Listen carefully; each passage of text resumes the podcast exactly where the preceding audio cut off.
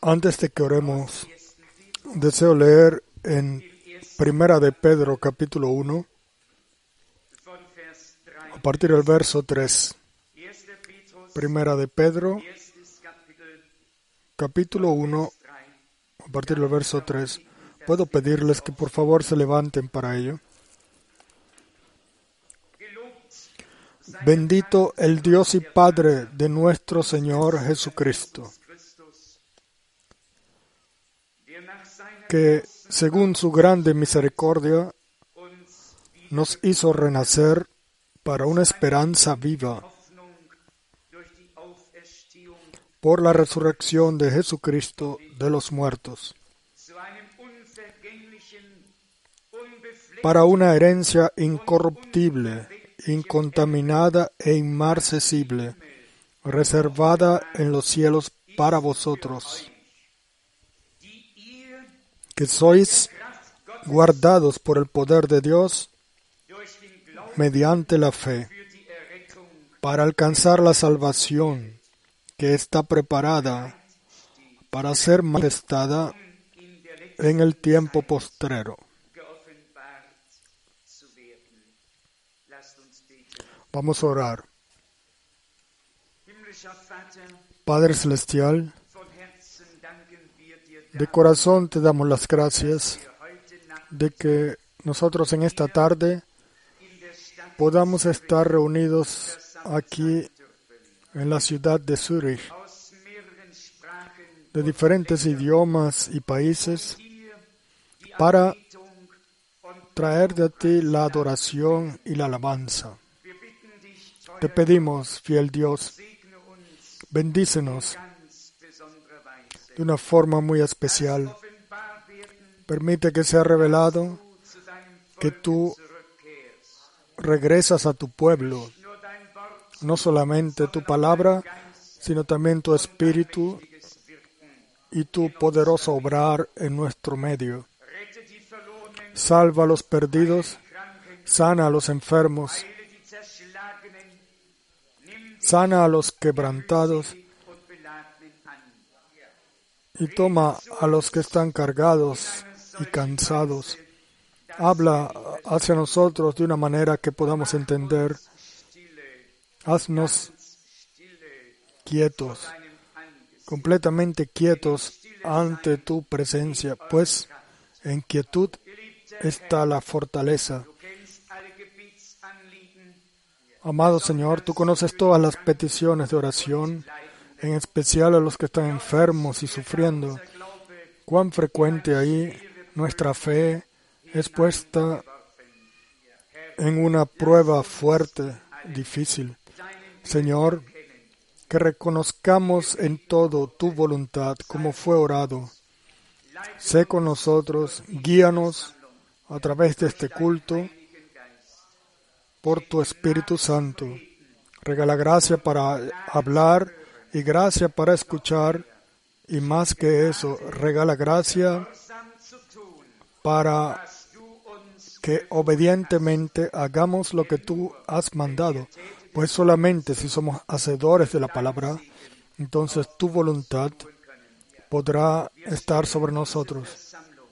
Colocamos este culto con convicción bajo la sangre del Cordero y bajo la guianza del Espíritu Santo.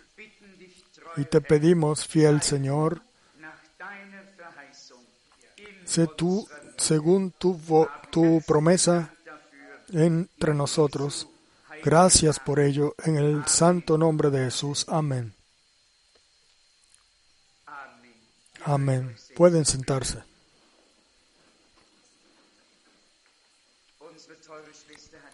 Nuestra preciosa hermana ya ha dejado el piano, entonces vamos a ir directamente a la observación de la palabra, pero antes tenemos una bendición de niños. Y a mí se me preguntó directamente de si la bendición de niños es bíblico. Y para que todos lo sepan, yo quiero leer la escritura. Hay algunas, pero yo quiero leer en el Evangelio de Mateo, capítulo 19.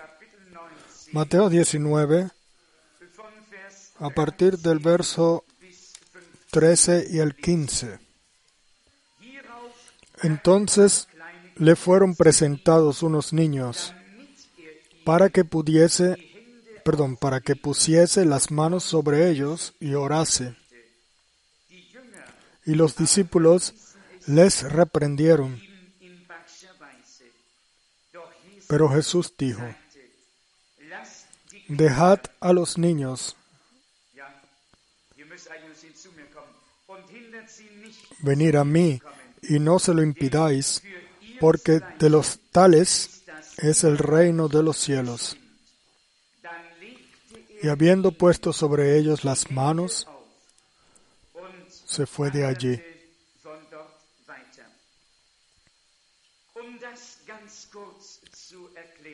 Para explicar esto rápidamente, todo lo que el Señor Jesús hizo y todo lo que tiene que ver con el anuncio de su ministerio y el, anuncio del Evangelio, todo lo que perteneció a ello, es continuado por la, por la iglesia. Él predicó el Evangelio nosotros predicamos el Evangelio. Desde el principio hubo bautismo.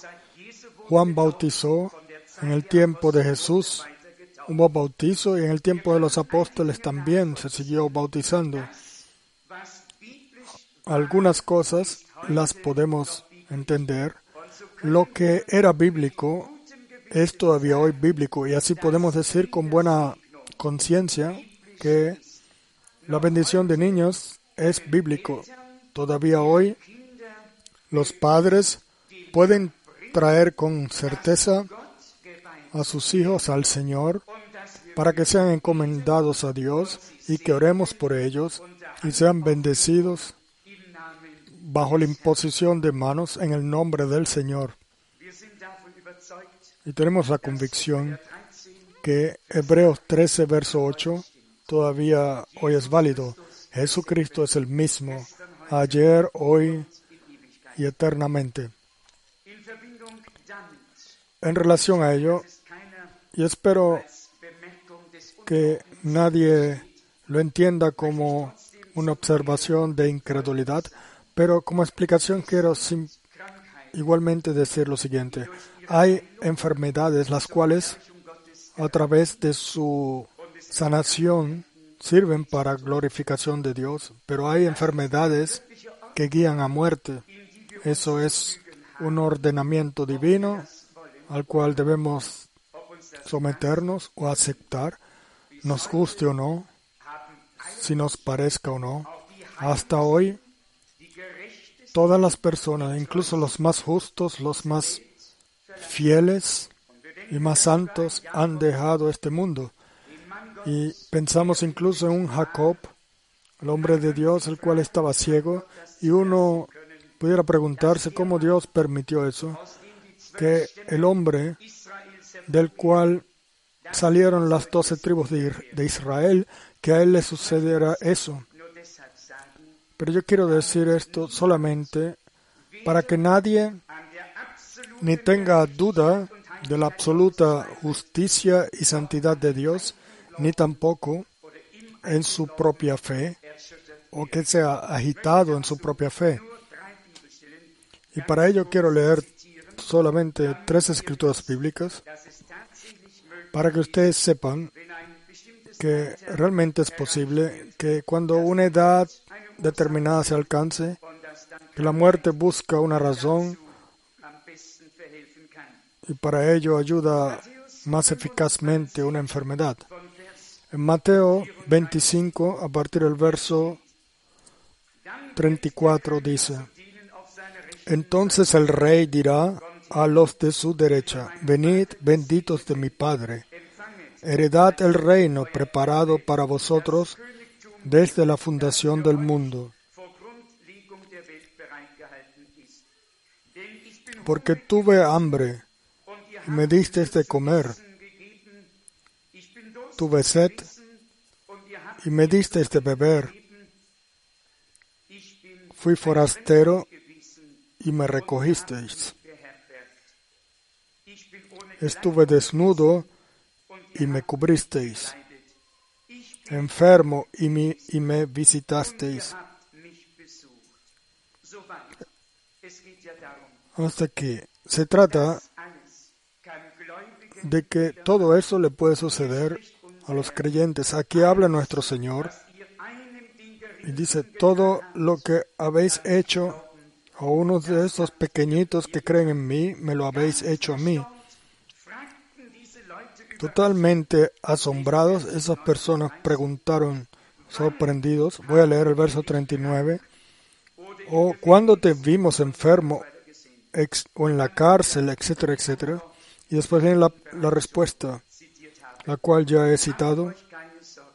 No se preocupen, todavía la muerte no ha sido quitada, será devorada en la victoria es cuando venga la perfección. Pero, por favor, no se dejen sacudir en vuestra fe. Y en el Evangelio de Juan 9, voy a leer a partir del verso 1 hasta el 3. Y quizás yo diga esto o leo estas escrituras especialmente por nosotros, los que cada vez somos más viejos, y esto nos moleste más que a los jóvenes. Juan 9, verso 1 al tercero. Al pasar Jesús vio un hombre ciego de nacimiento y le preguntaron sus discípulos, diciendo, Rabí, ¿quién pecó, este o sus padres, para que haya nacido ciego? Respondió Jesús, no es que pecó éste ni sus padres, sino para que las obras de Dios se manifiesten en él. También esto es un punto el cual también nosotros rápidamente lo tenemos en nuestras bocas y expresamos la sospecha de que cuando una enfermedad viene, que algún pecado o transgresión existe. Y no tiene que ser así, aunque puede ser así. Y en Santiago está muy claro de cuando los ancianos deben ser llamados. Y ahí dice, si él ha pecado, le será perdonado. Yo voy a leer para eso en Santiago capítulo 5, a partir del verso 14. ¿Está alguno enfermo entre vosotros? Llame a los ancianos de la iglesia y oren por él, ungiéndole con aceite en el nombre del Señor. Y la oración de fe salvará al enfermo, y el Señor lo levantará. Y si hubiere cometido pecados, le serán perdonados. También esto debemos de tocarlo rápidamente, que cuando una persona está enferma, él mismo le cuesta creer. Él, él en ese momento que está enfermo se esfuerza grandemente por creer. Y por eso es necesario que los ancianos, con fe y oración, vengan hacia Él y oren sobre Él.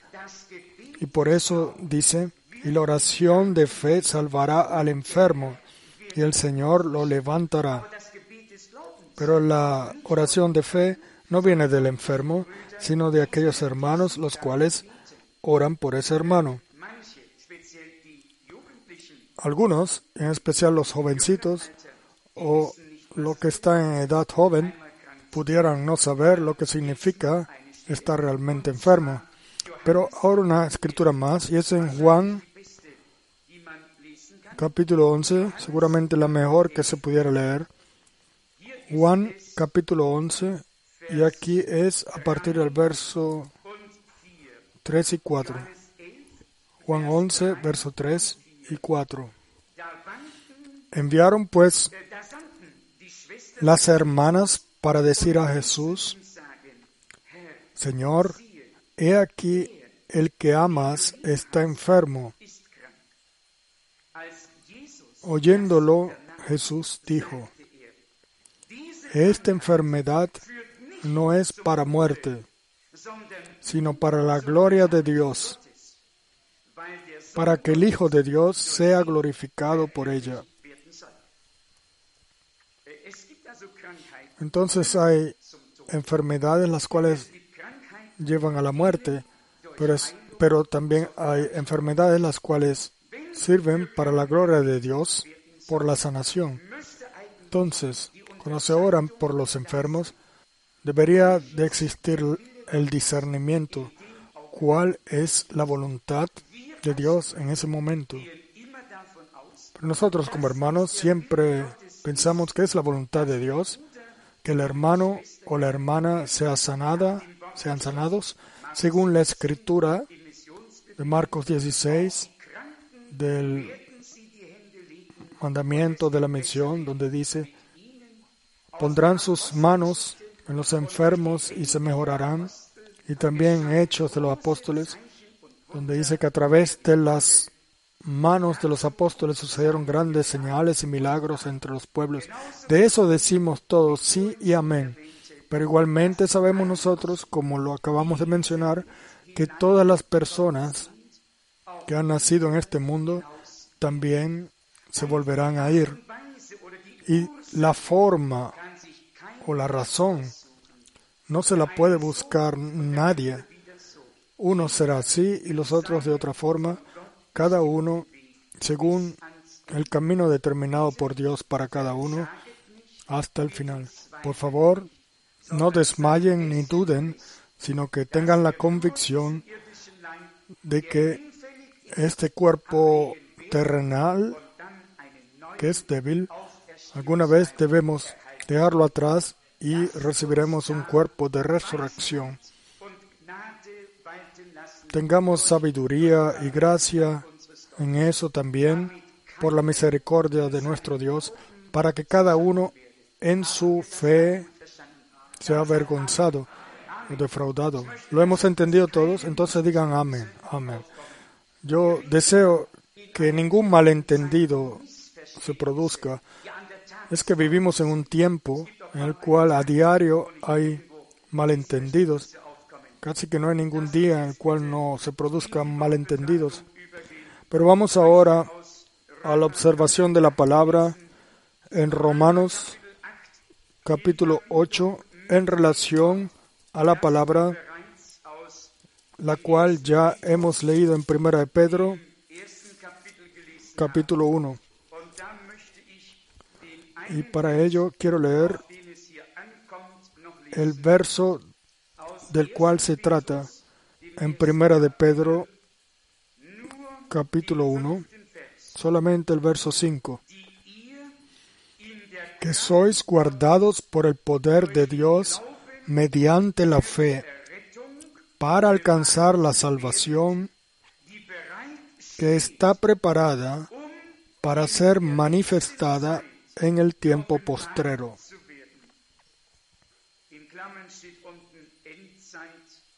En alemán está en paréntesis ahí abajo, tiempo del fin o último tiempo. Hay para todo un tiempo. Y déjenme ahora leer la palabra paralela en Romanos capítulo 8, a partir del verso 19. Porque el anhelo ardiente de la creación es el aguardar la manifestación de los hijos de Dios porque la creación fue sujetada a vanidad, no por su propia voluntad, sino por causa del que la sujetó en esperanza.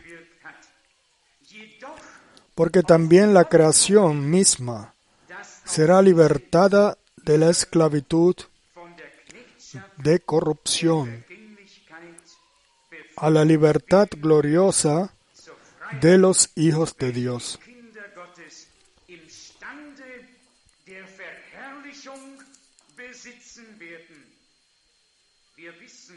Porque sabemos que toda la creación gime a una y a una está con dolores de parto hasta ahora. Hasta aquí esta palabra gloriosa. No solamente nosotros, sino toda la creación está esperando por la perfección de los hijos de Dios y sabemos que la perfección traerá también la redención de nuestros cuerpos, la transformación de nuestros cuerpos y que seremos tomados a la gloria de Dios. Yo para ello quiero leer una palabra, la cual el miércoles pasado en la noche, en la hora bíblica, fue leído. No sé si fue el hermano Schmidt o el hermano Rus, en este momento no me recuerdo, o alguien más. En Colosenses capítulo 3.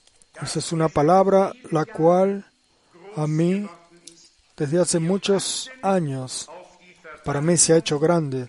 Esperamos por la transformación, esperamos por la redención de nuestros cuerpos, no del alma, pues eso ya lo tenemos. Pero vamos a leer en Colosenses 3, del verso 1 al 4.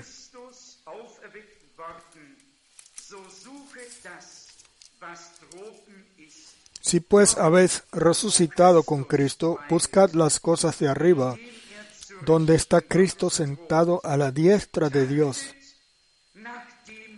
Poned la mira en las cosas de arriba, no en las de la tierra, porque habéis muerto, y vuestra vida está escondida con Cristo en Dios.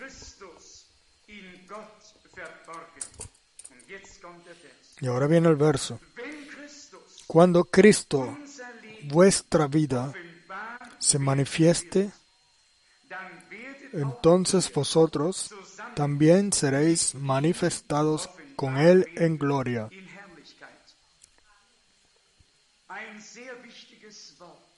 Una palabra muy conocida.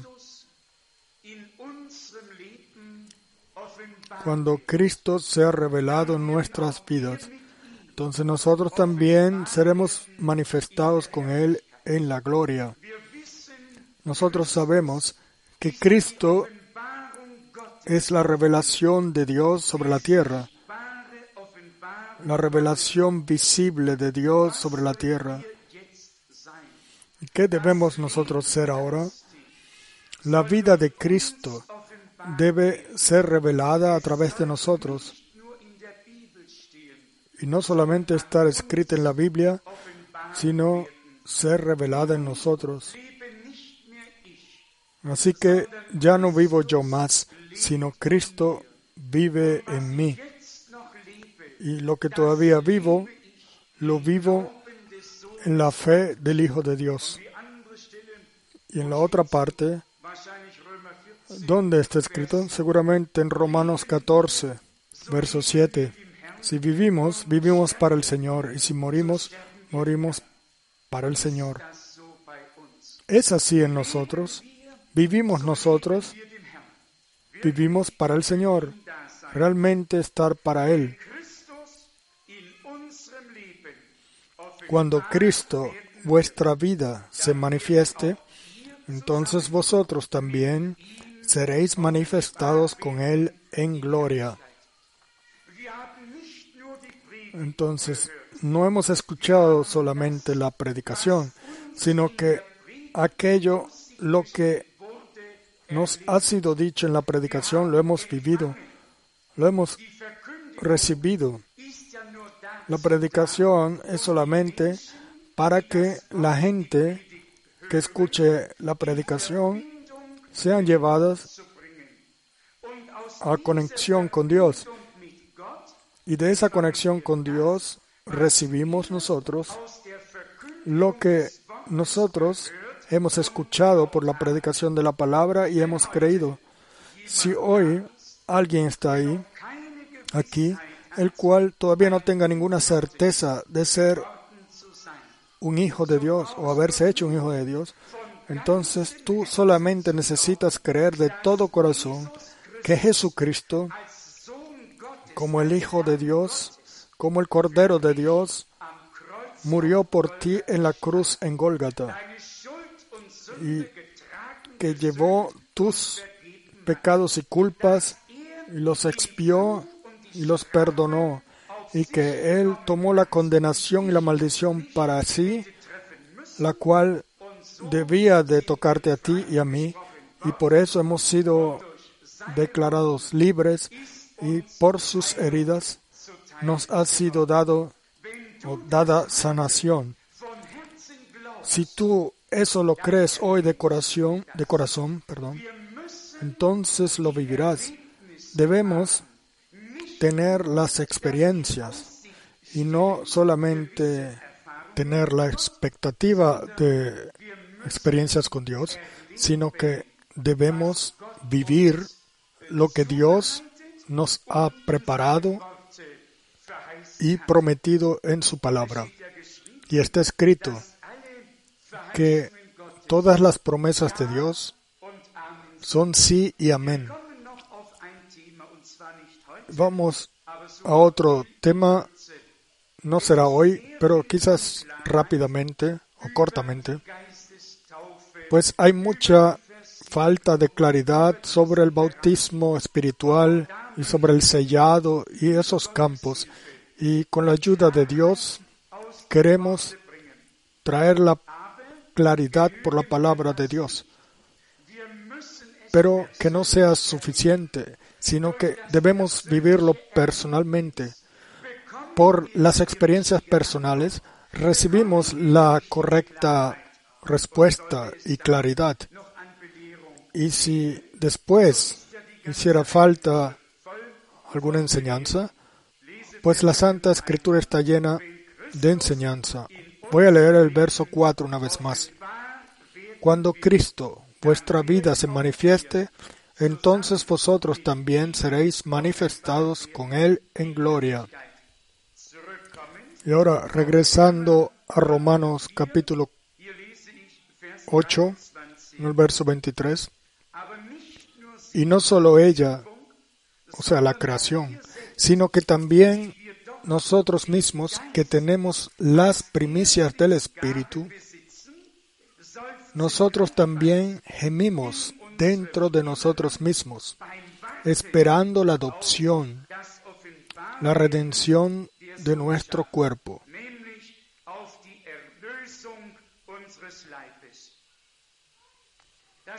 Toquemos el punto una segunda vez. El alma ha sido redimida. De eso no hay ninguna duda. Y hemos cantado o cantamos frecuentemente, redimido soy, puedo gloriarme en eso, redimido por la sangre del cordero. Pero el cuerpo, el cuerpo espera por la perfección de los redimidos. Y para ello quiero leer en la carta de Efesios, Efesios capítulo 1, a partir del verso 13. Efesios 1, verso 13 y 14. En él también vosotros, habiendo oído la palabra de verdad, el evangelio de vuestra salvación, y habiendo creído en él, fuisteis sellados con el Espíritu Santo de la promesa, que es las arras de nuestra herencia hasta la redención de la posesión adquirida para alabanza de su gloria.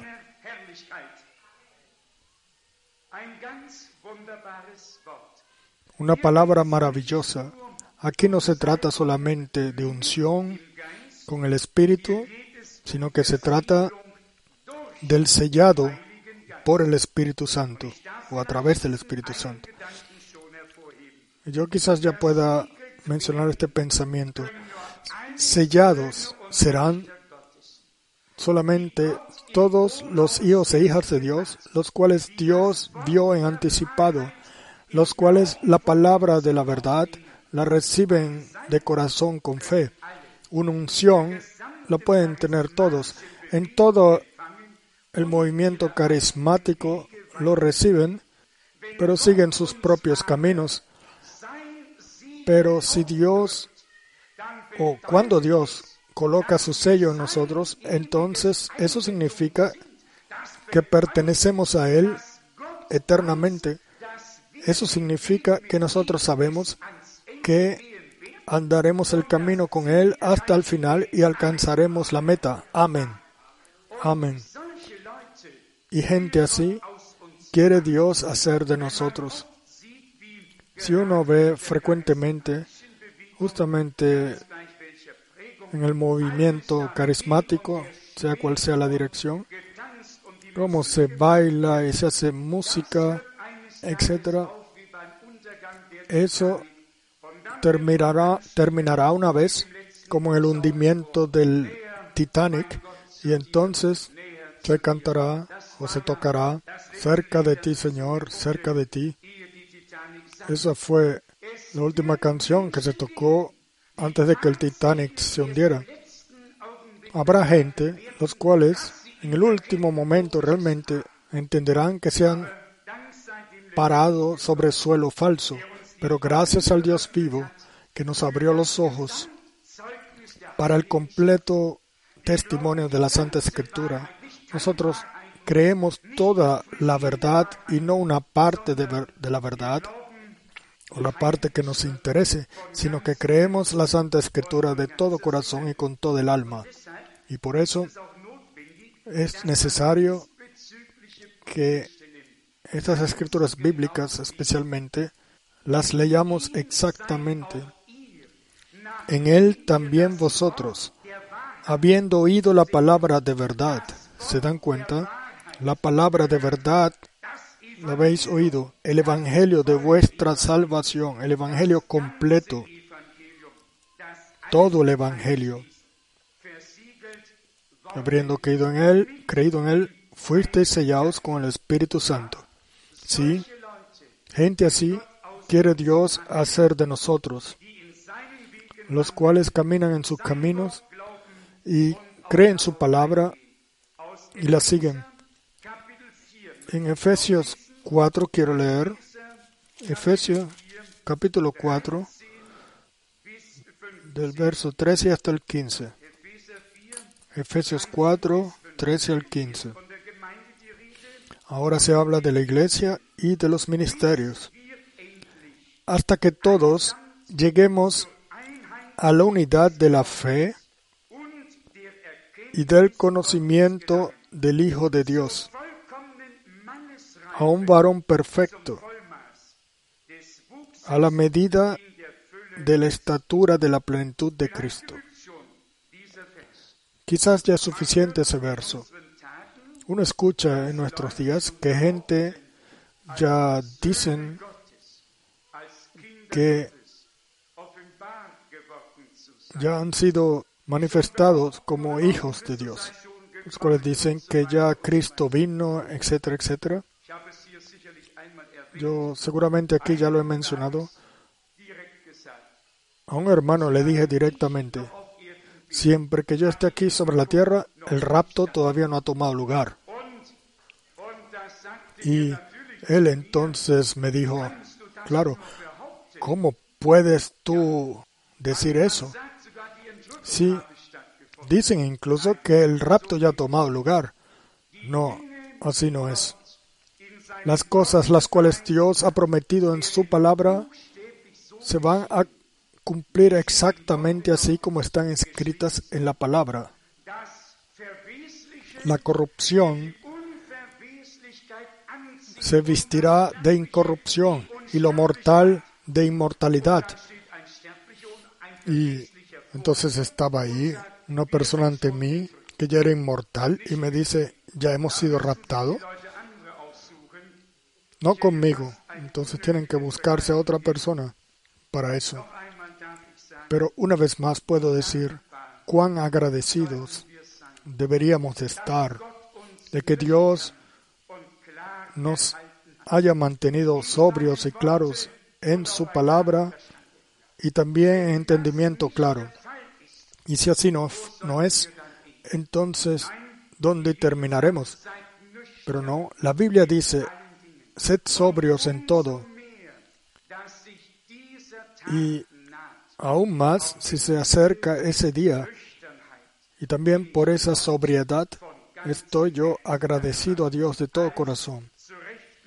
Todo en su correcto tiempo, en el orden correcto, hasta que todos lleguemos a la unidad de la fe y del conocimiento del Hijo de Dios, a un varón perfecto, a la medida de la estatura de la plenitud de Cristo.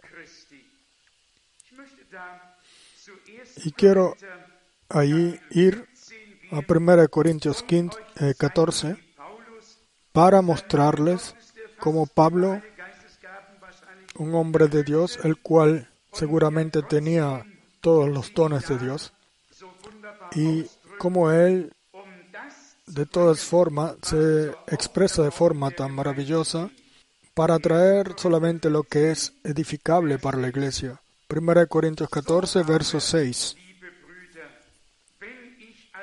Ahora pues, hermanos, si yo voy a vosotros hablando en lenguas, ¿qué os aprovechará?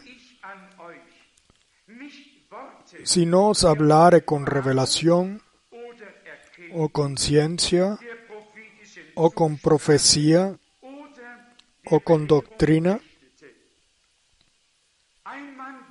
un hombre de Dios no viene a un culto para presentarse a sí mismo o para mostrar lo que él puede o lo que no puede, o lo que él tiene o no tiene. Un hombre de Dios viene con temor de Dios y con un único objetivo para la edificación de la iglesia, o sea, del cuerpo de Jesucristo, y palabras de revelación y de enseñanza y todo lo que pertenece a ello, traerlas. Y después Pablo dice en el mismo capítulo, 1 Corintios 14, verso 18, doy gracias a Dios que hablo en lenguas más que todos vosotros, pero en la iglesia prefiero hablar cinco palabras con mi entendimiento para enseñar también a otros que diez mil palabras en lengua desconocida.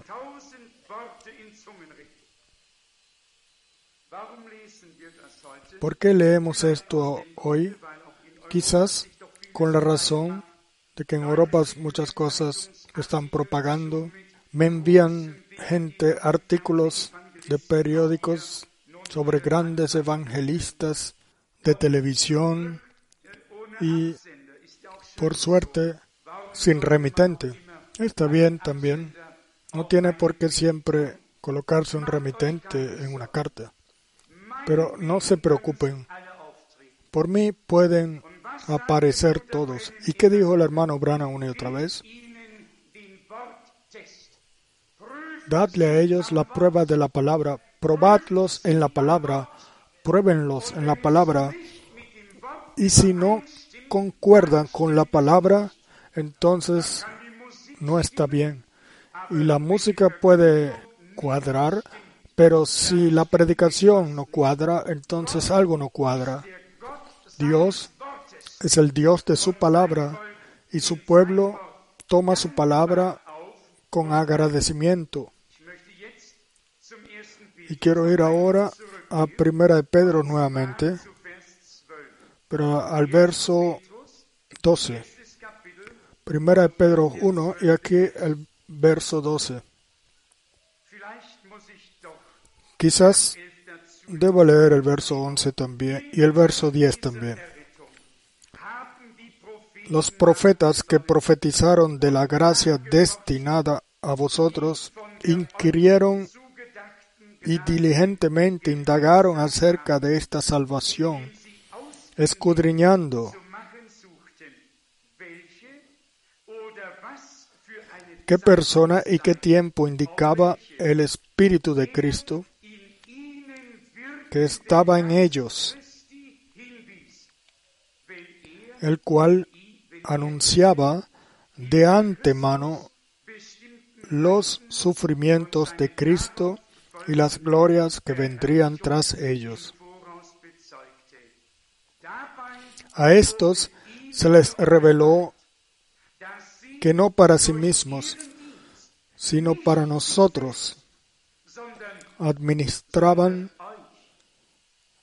las cosas que ahora os son anunciadas por los que os han predicado el Evangelio por el Espíritu Santo enviado del cielo.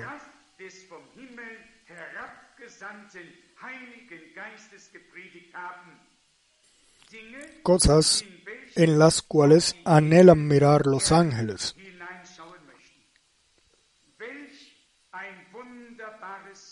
Qué palabra tan maravillosa. Los profetas,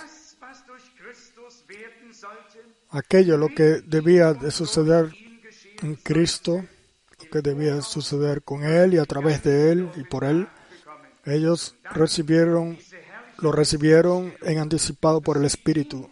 Y después esta afirmación tan gloriosa. Ellos ministraron no para sí mismos, sino que Dios los utilizó para que nosotros seamos ayudados, seamos servidos, para que seamos informados divinamente de lo que Dios en su plan de salvación determinó para nosotros desde la eternidad. Yo no sé cómo ustedes se sienten, pero para mí estas relaciones de todo el completo consejo de Dios cada vez se hacen más claras, más preciosas. Uno las ve cada vez más claramente en la luz de la palabra revelada. Y si alguien dice, como lo he escuchado frecuentemente, dicen, tenemos la Santa Escritura, tenemos a Jesús, a un profeta no necesitamos. Imagínense si eso en el tiempo de Isaías o de Jeremías o de Moisés o en el tiempo de Juan el Bautista en el tiempo de Pablo se hubiese dicho. Yo lo digo para completarlo. Si nosotros realmente tenemos a Jesucristo y poseemos la Santa Escritura, entonces lo que Dios ha prometido lo recibiremos con brazos abiertos y le daremos las gracias a Dios por ello.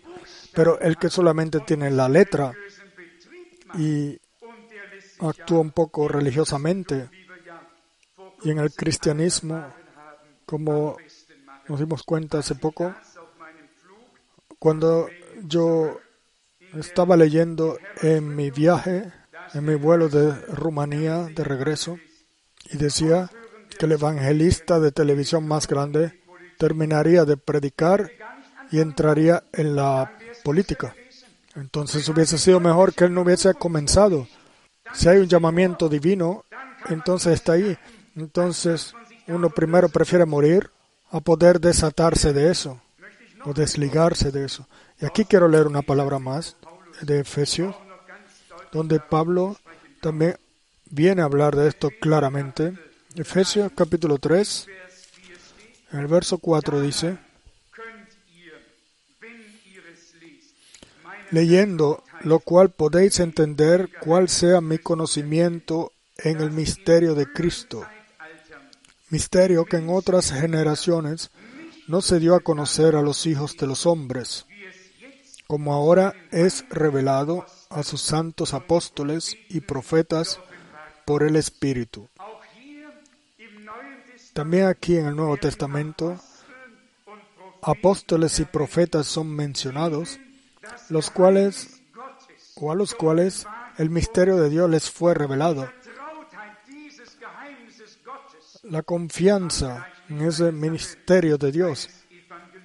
Eso quizás no es una cosa de un evangelista, pero pertenece al campo de los profetas y apóstoles los cuales tienen la vista en todo el consejo de nuestro Dios.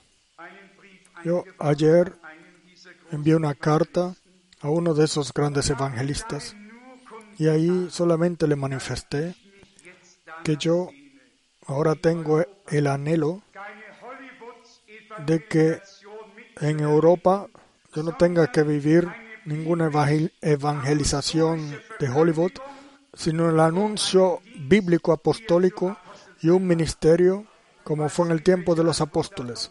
Vamos a ver qué respuesta me, enviará. Pero sea como sea, hemos recibido una cosa para nuestro camino. Primero, humildad y agradecimiento. Humildad, que hemos tenido gracia para someternos bajo el poderoso brazo del Señor y todo lo que pertenece a ello. Y eso es gracia. El que hoy en este tiempo se pueda someter y dejarse añadir y dejarse ordenar en el transcurso de la historia de salvación sin ninguna resistencia. Una persona así que le dé las gracias a Dios de día y de noche. Pues a ti te puedo decir, Dios te ha regalado gracia. Y al que Dios le regala misericordia, no le permite solamente conocer sus caminos, sino que permite que vaya, que vaya por sus caminos. Él deja que ande por sus caminos. Él no solamente permite que él conozca verdades de la palabra, sino que permite que camine en la verdad, permite que sea una parte de la verdad. Y ahí regresamos nuevamente al punto, no solamente anuncio, sino vivir, vivirlo, el ser una parte de lo que Dios hace en nuestros días. Y nosotros ya lo hemos entendido y por eso yo estoy muy agradecido a Dios de corazón. El ministerio profético del hermano Brana fue un ministerio predicho en la palabra de Dios y que pertenecía al plan de Dios. Él no se sirvió a sí mismo, igual que los apóstoles y profetas, sino que Él a nosotros nos sirvió al pueblo de Dios y lo hizo con toda fidelidad y veracidad. Claro, también ahí debemos tener sabiduría y mostrarle primero a la gente el camino hacia Cristo antes de que le hagamos conocer las otras cosas. Y deseo ahora leer en Mateo 24, verso 47, una palabra muy conocida por todos nosotros. Lo leo con agradecimiento hacia mi Señor y Dios, porque yo sé exactamente que nosotros vivimos en el tiempo en el cual no solamente parte de la verdad son sacadas, sino que revelación perfecta de la palabra y de la voluntad de Dios. Aquí dice, de cierto os digo que sobre todos sus bienes le pondrá. No solamente sobre algunas o pocas o sobre algo, sino sobre todas o todos. ¿En qué tiempo? En el tiempo de la restauración de todas las cosas, en el tiempo en el cual no solamente la justificación o la santificación solamente o esto o lo otro, sino que vivimos en el tiempo al final en el cual todo es restaurado y es llevado a su correcto puesto. Dios quiere al final su mesa cubrirla con todo, nada faltará, salvación, sanación, completa salvación, bautismo espiritual, dones espirituales, poder de resurrección, todo lo que pertenece a la iglesia. Por la restauración será regresada nuevamente a ella. ¿Lo creen todos? Yo lo creo. Y yo lo creo porque Dios lo ha dicho en su palabra. Ustedes saben exactamente. Solamente porque ahora son los últimos días y todo está llegando realmente a culminación. Suceden las cosas las cuales Dios ha dicho en anticipado en su palabra. Si Lutero o Calvin o Zwingli, todos esos hombres si ellos lo hubiesen esperado, lo que en estos días, lo que ha sido prometido para nuestros, nuestros días, ellos entonces hubiesen estado decepcionados. Los evangelistas más grandes, sea quienes sean, todos los hombres tuvieron su puesto. De eso no decimos nada, o en contra de eso no decimos nada. Pero nosotros vivimos ahora en el tiempo del fin, en los días en los cuales, o sobre los cuales los profetas hablaron y escribieron. Días los cuales muchos de ellos les hubiese gustado vivir. Y imagínense, si uno piensa en cuán difícil los viajes hace dos mil años, o digamos hace 200, 300 años, y hoy uno se siente en un avión en el medio de Europa y unas horas después uno se baja como que si fuera un sueño que hubiese pasado y ya entonces se puede comenzar con la predicación. Algunos incluso se preguntan, se preguntaban cómo debía cumplirse lo que está escrito en Mateo 24, verso 14, que todas las naciones e idiomas el Evangelio les sería predicado como testimonio. No se preocupen.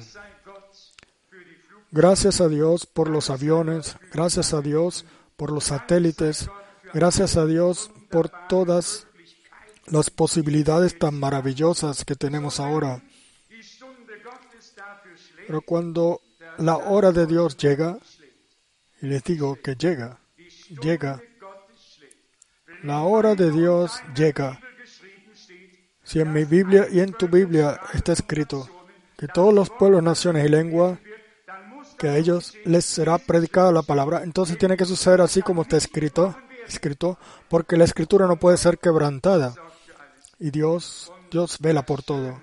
Y lo más bonito es que ustedes pueden relajarse completamente.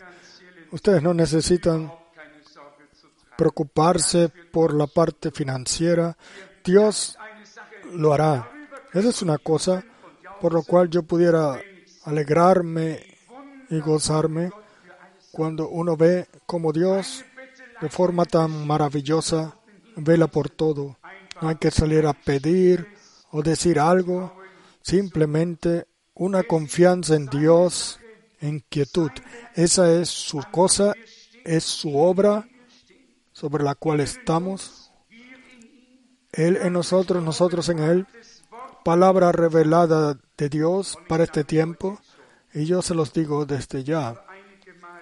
Yo he vivido algunas veces, no solamente una vez, algunas veces, en los años pasados, más de 20 años atrás, de cómo el evangelista se quedaba detrás de una cortina hasta que la música y todo haya terminado y de repente se hacía el anuncio y dice, y ahora es mi privilegio presentarles al hombre de Dios de esta hora. Y la cortina se abría y el hombre de la hora salía. Pero el hombre de la hora no tenía la palabra de la hora. No tenía ni idea de lo que Dios hace en esta hora. Y después una, una y otra vez se cerraba la, la cortina antes y después se volvía a abrir. Y ahí se goza mi corazón cuando nosotros, sin ningún reclamo o anuncio, o gran anuncio, y en sencillez, ningún, ahí viene el hombre de Dios. No, sino más bien ahí aparece el hombre miserable de Dios o pobre de Dios, el cual no es digno de traer la palabra, pero él viene y aparece con la palabra de la hora, con las promesas de la obra, de la hora y con el mensaje de la hora, y eso es lo que cuenta, no los reclamos ni evangelización de Hollywood, sino verdadera predicación de la palabra de Dios. Yo no sé por qué, pero nuestro amado hermano está sentado aquí, el cual hace unos días me dijo el significado de mi nombre alguien de Austria, ya me lo había enviado desde hace unas semanas. Yo nunca deseaba que me llamaran por mi primer nombre. Danke, hermano Harald. Pero desde que yo sé lo que significa el nombre, ya no me parece tan mal. Pues se compone de eterno y largo, eterno y largo. El significado es el derecho eterno a administrar o administrar el derecho eterno. Sí, eso nos regale Dios. Pues ese es mi deseo. Más que eso no quiero, sino ser encontrado como un fiel administrador de los misterios de Dios, como Pablo escribió una vez, como un trabajador el cual reparte la palabra de la verdad correctamente y que no necesitará avergonzarse en aquel día. Y yo no tengo nada propio que administrar, pero lo divino que nos ha sido confiado por Dios, eso es un privilegio alto para mí. Dios nos ayude ahora y por toda la eternidad. ¿No es así? Sí, y a veces a mí me han preguntado por qué yo vine como regalo de Navidad en este, en este mundo y ahora debo también administrar el derecho eterno. Dios me lo regale realmente como a todo profeta y a todo apóstol. Ese es mi deseo sincero, cuadrando con Dios, con el Antiguo y el Nuevo Testamento, con profetas y apóstoles, en la luz de la palabra revelada para este tiempo. El mensaje divino, traerlo y llevarlo hasta el final del mundo y administrar el derecho eterno. Quiera Dios venir en su razón, en su derecho, su derecho eterno con todos nosotros. No están contentos que nosotros en simplicidad, en simplicidad escuchemos la palabra, la creamos y la podamos recibir. Nadie con rango o gran nombre, pero con un mensaje el cual tiene una fama, un rango y un nombre, un mensaje divino en este tiempo. Y bienaventurados todos los que lo reciban y lo crean de todo corazón. Dios solamente, puede avanzar con aquellos los cuales tomen toda palabra y la crean, los cuales en obediencia paso a paso le siguen.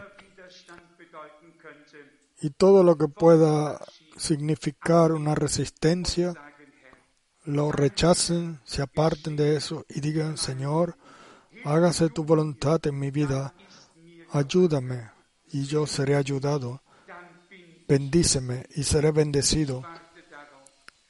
Yo espero porque la simiente espiritual de Abraham, los hijos e hijas de la promesa divina reciban el Espíritu Santo prometido y que nosotros realmente sin ninguna sin ningún propio esfuerzo nos hagamos una familia de Dios así en la cual la armonía divina gobierna. Gente en la comunión del Espíritu con Dios y unos con otros unidos íntimamente así como fue al principio así quiera ahora al final ser nuestro Señor es el primero y el último. Él es alfa y omega. Y así como Él fue al principio, así también debe ser y será Él al final. Lo que Él hizo al principio, Él también lo hará al final. Piensen en la predicación del hermano Branham. Dios revelado en simplicidad. Piensen en las palabras de Pablo. Amados hermanos, yo no he venido a ustedes con palabras altas de sabiduría humana, sino en humildad les he anunciado la palabra. Yo he protestado una sola vez y fue cuando un hombre en una promoción recibió el título de doctor de filosofía. Yo antes no, sabía de lo que se trataba, yo solamente sabía que había un evento al cual yo había sido invitado en algún lado. Y en el medio de eso yo abrí la Biblia, leí en Colosenses, donde dice, donde dice, mirad que nadie os engañe por medio de filosofías. Y yo realmente que le disputé porque no es bíblico. Y si algún hombre que dice predicar la palabra viene con filosofía, yo no lo puedo soportar. Si alguien, y le doy un ejemplo, hace unos días un amado hermano en Rumanía de repente me dijo, espero que lo esté escuchando, estaría bien, pero él entonces me dijo, hermano Frank, ahora se cumple lo que está escrito en Juan 4. Cinco maridos has tenido y el que tienes ahora no es tu marido. Y él dijo, la primera edad de la iglesia es igual que la última, las otras cinco están entre, en el entremedio, etc. Y yo le dije, escucha, todo lo demás lo puedo escuchar, pero ninguna fantasía ni ninguna filosofía. Yo quiero solamente la predicación pura de la palabra de Dios y nada más. Y ustedes saben lo que quiero decir. Lo doy solamente como ejemplo y nada más que eso. Permanezcamos en todo campo sobrios y claros y démosles gracias al Señor por lo que Él en nosotros todos ha hecho por su gracia. Alabado y glorificado sea su santo nombre. Él que comenzó, Él va a culminar. Y en ello no estén apresurados o nerviosos. Él ya ha fijado el tiempo. Todo debe de suceder así como Él lo quiere. Corazón, permanece tranquilo, completamente tranquilo. Entremos en el reposo de Dios.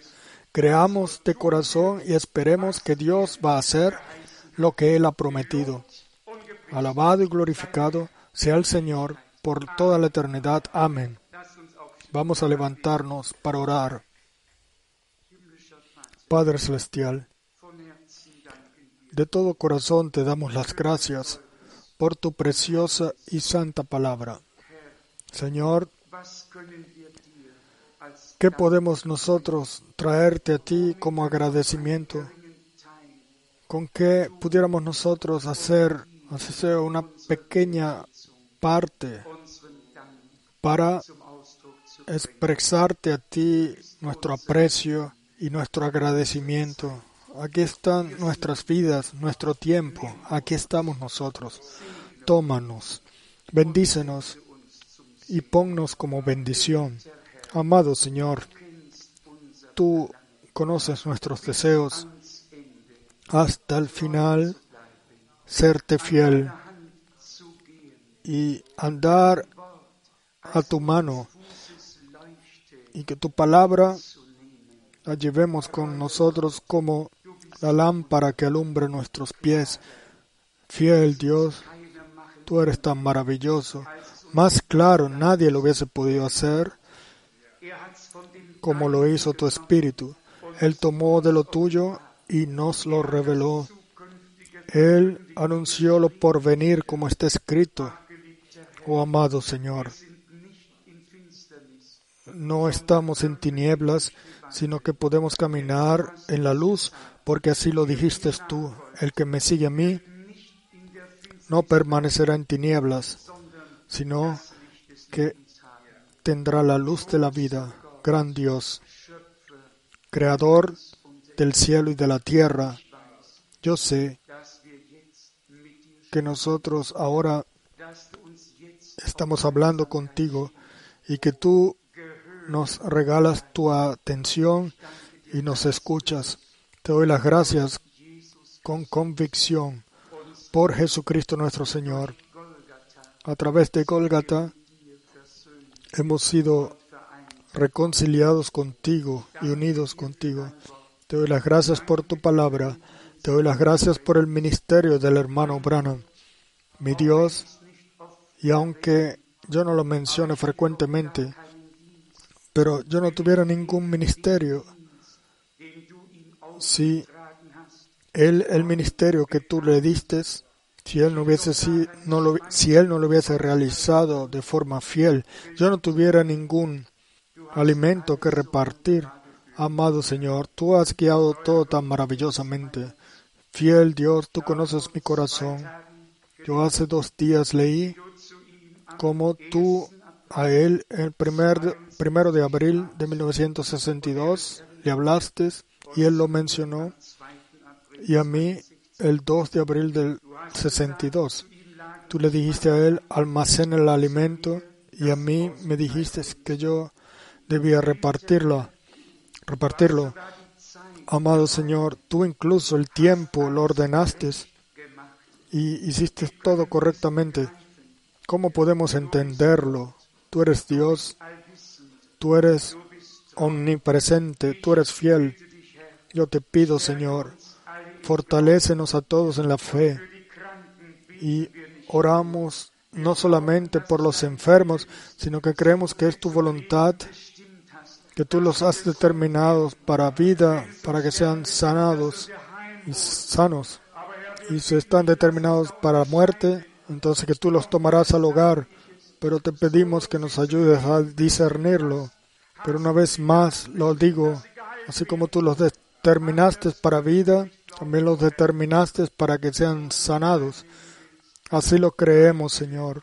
Y si tú los quieras tomar al hogar, hágase tu voluntad en todo. Amado Señor, simplemente nos dejamos añadir sin contradecirte o murmurar y decimos, Señor, lo que tú haces es perfecto. Amado Señor, bendícenos a todos desde las riquezas de tu gracia.